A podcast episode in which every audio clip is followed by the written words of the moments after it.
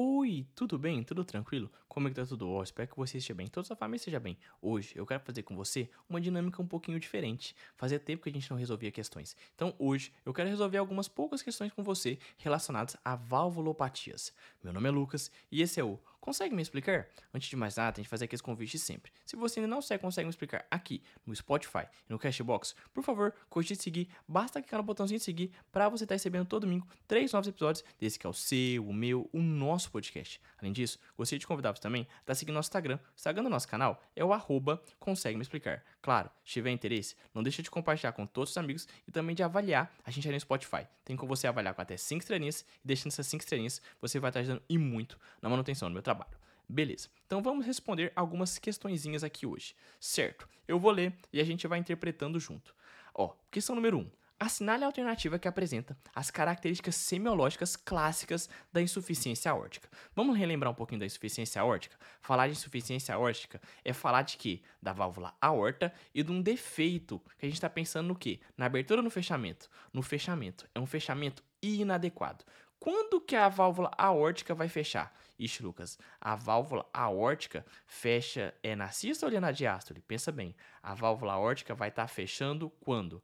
A válvula aórtica fecha na nossa famosa e amada diástole. A válvula aórtica fecha na diástole. Logo, a gente vai estar tá diante de um sopro diastólico, um sopro mais especificamente protodiastólico, no início da diástole. E a gente sabe que, como manifestação clínica, a gente vai ter uma PA diastólica baixa, o que vai levar um paciente com uma PA divergente, afinal. Ele vai ter uma PA sistólica alta e uma PA diastólica muito baixa. Ele vai ter uma PA que a gente pode chamar de divergente. Além disso, manifestações clínicas como o aumento da sobrecarga de volume, por conta do aumento do VE, que vai levar a sintomas de insuficiência cardíaca. Isso é um resuminho básico. Vamos ler um pouquinho das questões.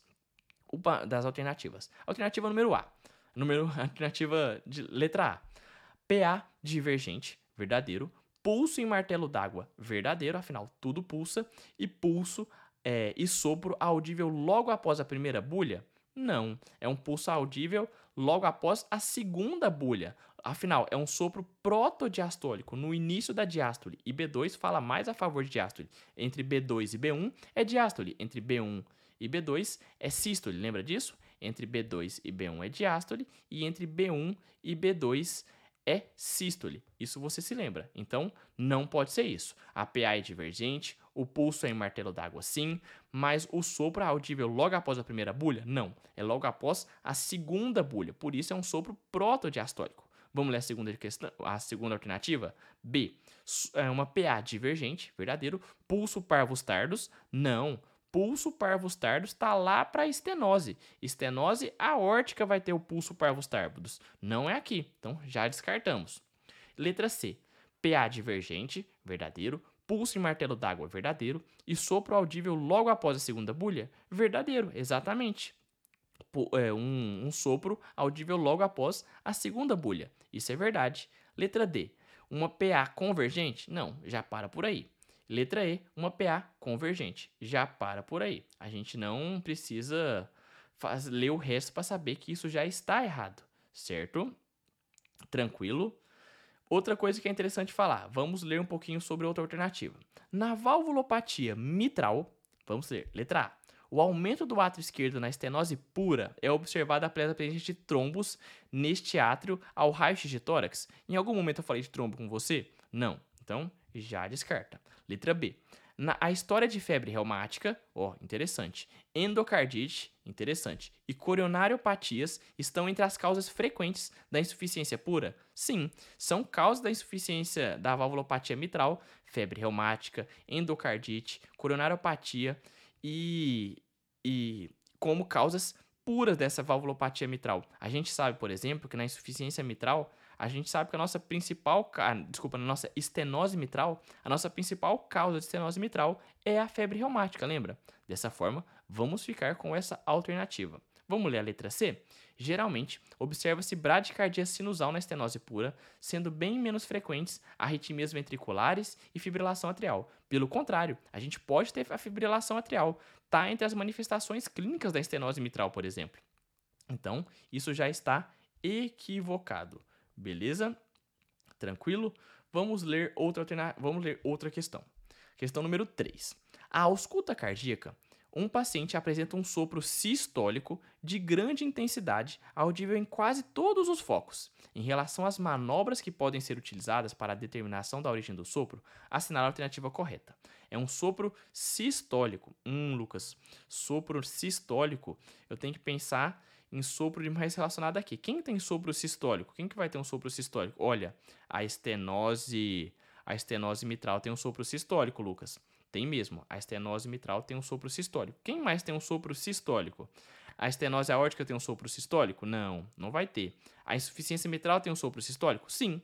Então, estenose mitral e insuficiência mitral falam a favor de sopro sistólico. Mas vamos continuar. O aumento da intensidade do sopro durante a inspiração profunda, manobra de Rivero-Carvalho que a gente conversou, sugere que o sopro tem origem nas válvulas do coração esquerdo. Hum, eu acho que não, porque na manobra de Rivero Carvalho, como você bem lembra, a gente falou um pouquinho diferente. A manobra de Rivero Carvalho é realizada na inspiração profunda, gerando um aumento do retorno venoso. Isso aumenta os sopros, aos, uh, os sopros ouvidos de origem tricúspide e pulmonar. Tricúspide pulmonar está relacionado à parte o quê? direita do coração e não esquerda. Logo, essa alternativa está equivocada. Letra B. O aumento da intensidade do sopro quando o paciente está sentado, inclinado para a frente, sugere insuficiência aórtica. Sim, foi o que a gente conversou lá no último episódio da gente. O paciente que está inclinado para a frente e tem o sopro aumentado sugere mais insuficiência aórtica. Beleza? Tranquilo? Então, a gente já começou a falar um pouquinho mais sobre essas interações. A gente precisa sempre fazer esse raciocínio entre as doenças e as manifestações clínicas e o que o paciente apresenta na questão, para assim a gente ter um diagnóstico. Sossegado? Até aí de boa, né? Vamos fazer mais uma questão? Vamos lá. Ó, mulher de 42 anos, sem comorbidades, comparece à unidade básica de saúde devido ao quadro de dispneia aos moderados esforços. Ao exame, a ausculta respiratória do paciente evidenciou estertores crepitantes em ambas as bases pulmonares e ao exame cardiológico notam-se hiperfonese de B1, opa, além de som curto e agudo in, é, som curto e agudo imediatamente após a segunda bulha. Som curto e agudo imediatamente após a segunda bulha. Certo, isso aí a gente já pensou. Seguido de ruflar diastólico, com presença de reforço pré-sistólico, audível no quinto espaço intercostal em nível da linha hemiclavicular esquerda. Isso tudo que ele está contando para a gente, está falando a favor de quê? Está falando a favor de estenose mitral. Lembra que na estenose mitral a gente tem o quê?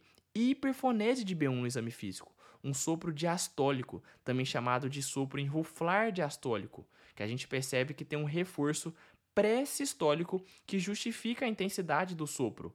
Isso tudo está falando de a favor de estenose mitral.